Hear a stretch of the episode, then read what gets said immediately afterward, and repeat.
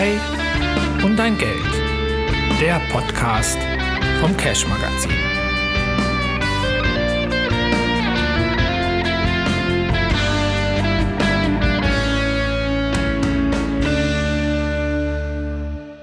Dr. Dirk Reifenrath ist heute unser Gast, Mitglied des Vorstandes der DVAG und verantwortlich für die Aus- und Weiterbildung. Herzlich willkommen und Grüße nach Frankfurt. Herr Brotmann, ich grüße Sie auch ganz herzlich hier aus Frankfurt. Dr. Reifenrath, äh, wir wollen heute über die Themen Aus- und Weiterbildung und Gewinnung von Nachwuchskräften sprechen. Sie selbst, ich habe nochmal in Ihre Vita geschaut, haben im Fach Psychologie promoviert. Das ist ja jetzt ein Abschluss, der nicht zwingend in die äh, Finanzdienstleistungsbranche führt. Wie ist Ihr persönlicher Einstieg in die Branche eigentlich verlaufen? Also ich kann da nur sagen, als nichtsahnender Akademiker habe ich über ein Trainee-Programm den Anschluss an die Aachen Münchner gefunden, heute der Generali-Konzern. Und äh, dieses Trainee-Programm, in dem man ja verschiedene Stationen eines Unternehmens kennenlernt, hat mich auch in den Vertrieb geführt und äh, das hat mir ziemlich Spaß gemacht. Äh, Sie sagen ja zu Recht, dass äh, Psychologie nicht unbedingt prädestiniert ist, um in den Finanzvertrieb zu gehen. Ähm, auch meine Schwiegereltern haben sich durchaus Sorgen gemacht, ob ich ihre Tochter einmal ernähren konnte. Äh, mein Schritt in die Finanzdienstleistungsbranche hat dieses Vorurteil aber ausräumen können. Von daher mittlerweile habe ich einen guten Status. Man glaubt, dass man mit Psychologie auch Geld verdienen kann. Und äh, das ist mir zumindest gelungen mit dem Schritt in die Branche.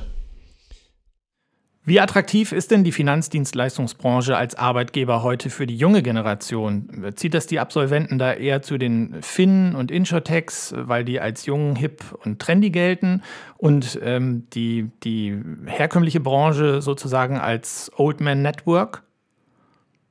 Also da ist sicher was dran. Also dieses Thema Old Man Network, das geht mir natürlich durch den Kopf, Herr Brotmann. Weil mhm. da steckt ja was Positives auch drin.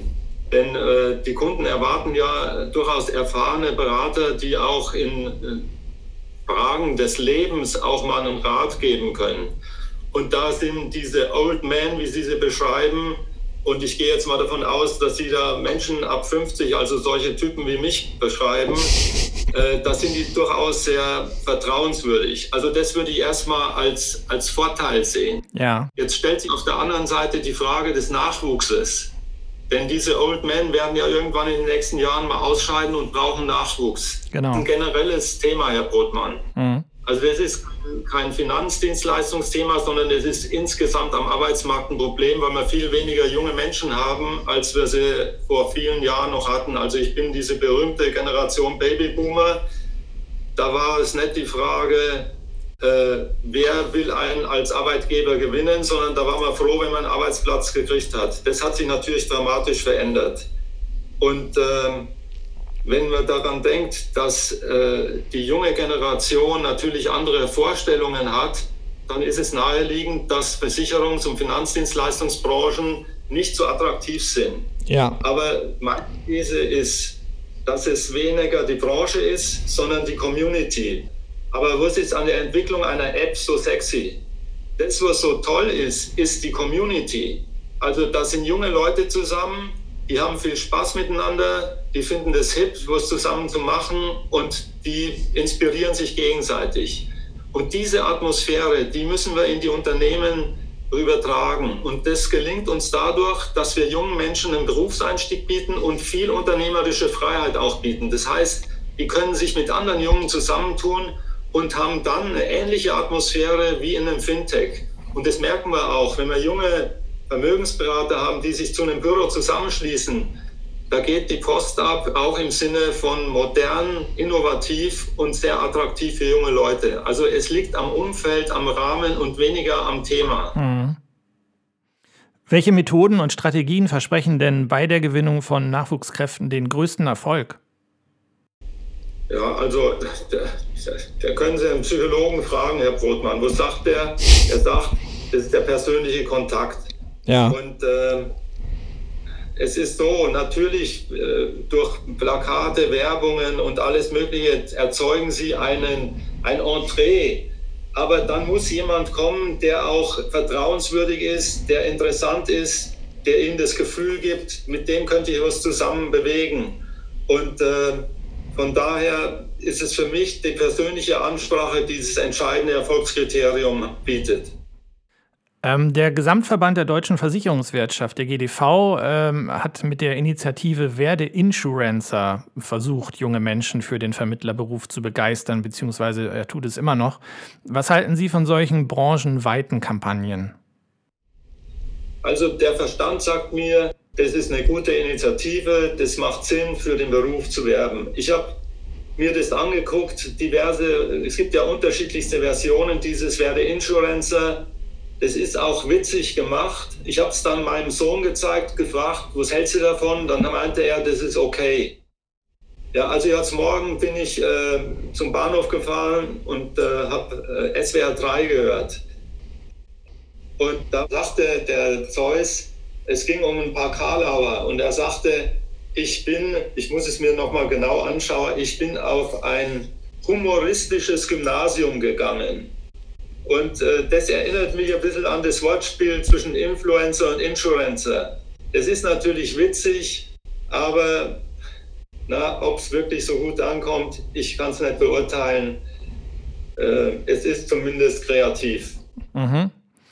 Jetzt sind wir gerade mitten in der Corona-Pandemie, in der zweiten Welle. Manche sagen, wir sind schon am Beginn der dritten Welle. Wie hat sich die Corona-Pandemie eigentlich bisher ähm, auf die Gewinnung von Nachwuchskräften ausgewirkt? Ja, wir, also es ist jetzt famos, aber wir spüren da gar nicht so große Einbrüche, Herr Brotmann. Also es ist in der Tat so, dass wir nach wie vor gute Vermögensberaterinnen und Vermögensberater gewinnen. Und äh, von daher muss ich sagen, äh, noch hat uns Corona nicht erreicht. Also es ist tatsächlich so, ja. Äh, passiert da jetzt auch viel mehr über digitale Wege, äh, weil man sich halt ähm, mit Kontakten zurückhalten soll? Also nimmt die digitale Gewinnung von Nachwuchskräften zu oder ist das über die Methoden und Strategien, die man da entwickelt hat, noch gar nicht hinreichend abgedeckt? Also, äh, wissen Sie, das ist bei uns so, die Vermögensberater vor Ort sind ja Unternehmer und sind selbstständig tätig. Und die wählen natürlich digitale Wege.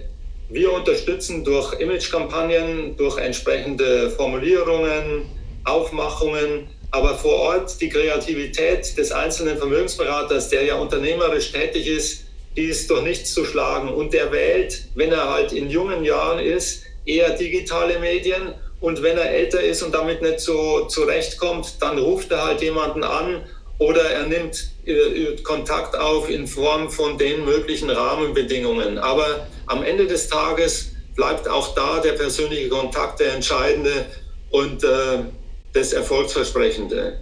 Aber natürlich wird mit digitalen Methoden im Augenblick gearbeitet und ich glaube auch, dass das auch in Zukunft seine Spuren hinterlassen wird. Das ist so.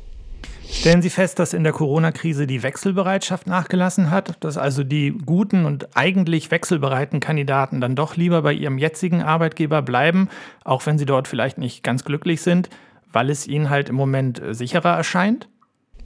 Also da kann ich bloß folgendes Beispiel sagen. Mein Schwager ist äh, Zimmerer und der hat im Messebau bis vor anderthalb Jahren richtig gutes Geld verdient. Dessen Arbeitsplatz ist von heute auf morgen verschwunden.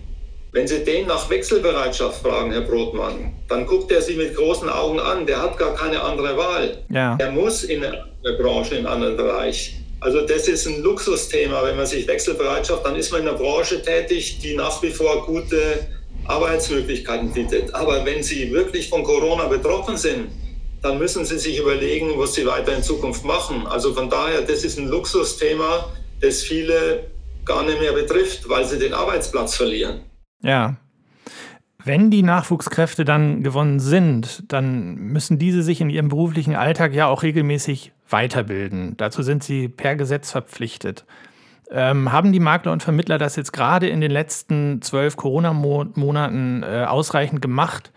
Ähm, sind sie ausreichend ihren Verpflichtungen nachgekommen? Denn darauf haben ja auch die Verbände zum Beispiel, als es vor einem Jahr losging, äh, nochmal deutlich hingewiesen, dass es sinnvoll wäre, sich äh, die Zeit jetzt auch dafür zu nutzen.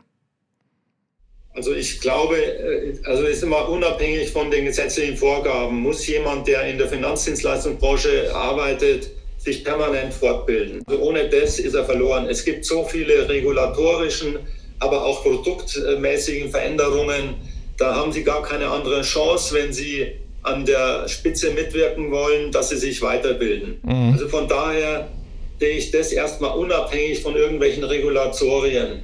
Ich habe eher die Befürchtung, dass feste Vorgaben wie 15 Weiterbildungsstunden dazu führen, dass man den Eindruck hat, ja, mit 15 Stunden ist es getan, mehr brauche ich nicht machen. Mhm. Wir haben Vermögensberater, die machen 100, 120, 150 Weiterbildungsstunden und äh, das ohne Vorgabe und Regulation, sondern weil sie sich dem Kunden und ihrem eigenen Wissen verpflichtet fühlen. Und das ist mir zehnmal lieber, als wenn ich auf der Liste einen Haken machen kann, dass jemand 15 Stunden im Dezember noch gemacht hat, weil es eben sein muss. Ich, äh, also von daher, Sie hören raus, ich habe da einen gewissen Zweifel an dieser Regulatorik. Wir machen das natürlich, wir sind da auch sehr stringent. Wir fassen nach, wenn jemand diese erfüllt, nicht erfüllt und, äh, und, und, und helfen dem auch, das zu machen.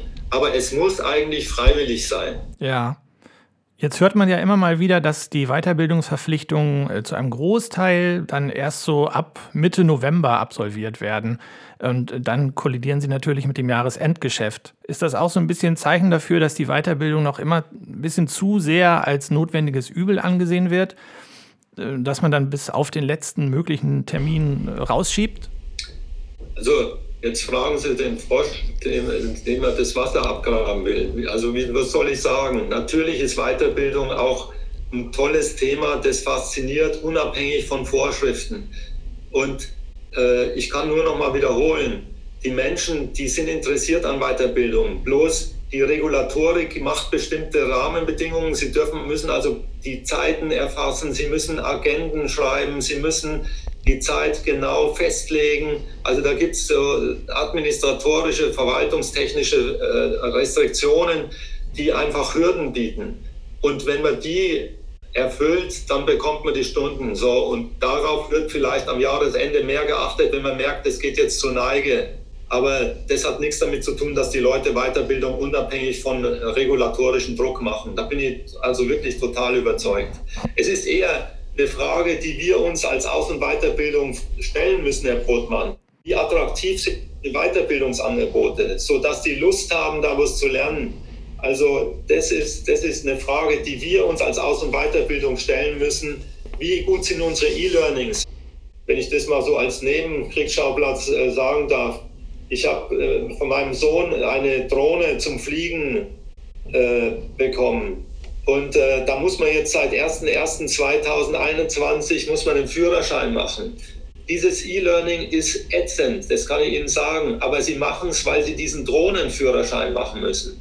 Und genauso kann es natürlich passieren, wenn Sie einen Führerschein für die Versicherungsbranche machen, dann ist wurscht, wie gut das ist. Aber das kann nicht unser Anspruch sein. Die Leute müssen Lust haben, unsere Weiterbildungsveranstaltung zu machen. Dann ist es auch kein Thema, ob sie das am Jahresanfang oder am Jahresende machen. Was plant denn die DVAG in diesem Jahr in Sachen Gewinnung von Nachwuchskräften und auch in Sachen Weiterbildung? Können Sie da ein bisschen was zu erzählen? Ja, also wir haben jetzt eine große Imagekampagne. Ich bin heute Morgen am Bahnhof gewesen, das habe ich gleich auf Foto aufgenommen. Da stand das Wort Krise durchgestrichen Chance. Und äh, deswegen, äh, das finde ich deswegen auch gut, weil es sich nicht an eine Altersgruppe wendet, sondern an, an alle, die eine neue berufliche Chance auf, aufsuchen. Und äh, das ist eine große Aktion, die wir machen, wo wir hoffen, dass wir Menschen für uns gewinnen. Und äh, das wird sich zeigen in den nächsten Monaten. Alle, die Lust haben, sich beruflich neu zu orientieren, sind bei uns herzlich willkommen. Und das hat auch was mit äh, Solidarität zu tun, Herr Brotmann. Es ist nämlich so, äh, wir stehen an einem Ufer, äh, wo zum Glück die Folgen der Corona-Krise nicht so massiv sind. Das heißt, unsere Partnerinnen und Partner, unsere Vermögensberater, die sind vom Glück geküsst im Sinne von, wir haben nach wie vor gute Verdienstmöglichkeiten. Aber nochmal auf meinen Schwager zu kommen, der sitzt am anderen Ufer und den können wir jetzt nicht zurufen und sagen, du musst durchhalten, sondern wir müssen ihm die Hand reichen und ihm die Möglichkeit geben, bei uns anzufangen oder woanders Unterstützung zu finden, dass er wieder in Lohn und Brot kommt. Und das ist so die Devise, die hinter dieser Motivation steckt, neue Menschen für unseren Beruf zu gewinnen. Letzte Frage, Herr Dr. Reifenrath. Was macht einen guten Vermittler heute im Jahr 2021 eigentlich aus Ihrer Sicht aus? Das ist, äh, eine psychologisch sehr wertvolle Deshalb ja an Sie als Psychologe. Genau. Also ich kann, äh, muss ich aufpassen, dass ich nicht äh, zu, zu umfangreich werde. Ähm, ich habe mit dem Vermögensberater vor kurzem gesprochen und der hat mir geschrieben, beziehungsweise beschrieben, wie er mit einem Kunden ein Gespräch geführt hat, ein Telefonat. Da haben die Kunden gesagt, sie haben eine Viertelstunde am Tisch gesessen und haben geweint und waren dankbar, dass sie einen Vermögensberater haben, der ihnen aus einer schwierigen Lebenssituation geholfen hat. Und das hat ihm einen totalen Sinnschub gegeben für seine Tätigkeit. Also man muss, also das ist mein Wunsch auch, man muss wirklich Lust haben, anderen Menschen zu helfen und die dazu zu befähigen, Ziele zu erreichen, die sie vielleicht sich nie vorstellen haben können. Und äh, da ist der Vermögensberaterberuf natürlich besonders prädestiniert, weil wir auf langfristige Kundenbeziehungen aus sind. Und äh, ansonsten kann man natürlich sagen, lebenslanges Lernen, Empathie, sich in den anderen reinzuversetzen, aber auch die, die Fähigkeit, mit Rückschlägen umzugehen. Also das berühmte Wort der Resilienz. Denn der Vertrieb ist ja nicht nur durch Erfolg geprägt, sondern auch von Rückschlägen. Also von daher ein unterschiedliches Potpourri, aber ein durchaus interessantes. Und wer den Beruf wählt, der muss ihn aus Leidenschaft wählen und da haben wir viele Vermögensberater, die das wirklich tun. Ja. Herr Dr. Reifenrath, ich danke Ihnen für dieses Gespräch. Ich bedanke mich auch und äh, freue mich, dass Sie so schöne und angenehme Fragen gestellt haben, die mir die Möglichkeit zur Reflexion bestimmter Themen auch gegeben haben. Also das Interview hat bei mir einiges ausgelöst und ich habe mich mit Themen auseinandergesetzt, die wirklich wichtig für die weitere Entwicklung auch der Branche sind. Also von daher geht mein Dank zurück, Herr Brotmann. Sehr gerne, vielen Dank. Und das war die neue Folge von Die 2 und Dein Geld. Mein Name ist Kim Brotmann. Vielen Dank fürs Zuhören und bis zum nächsten Mal.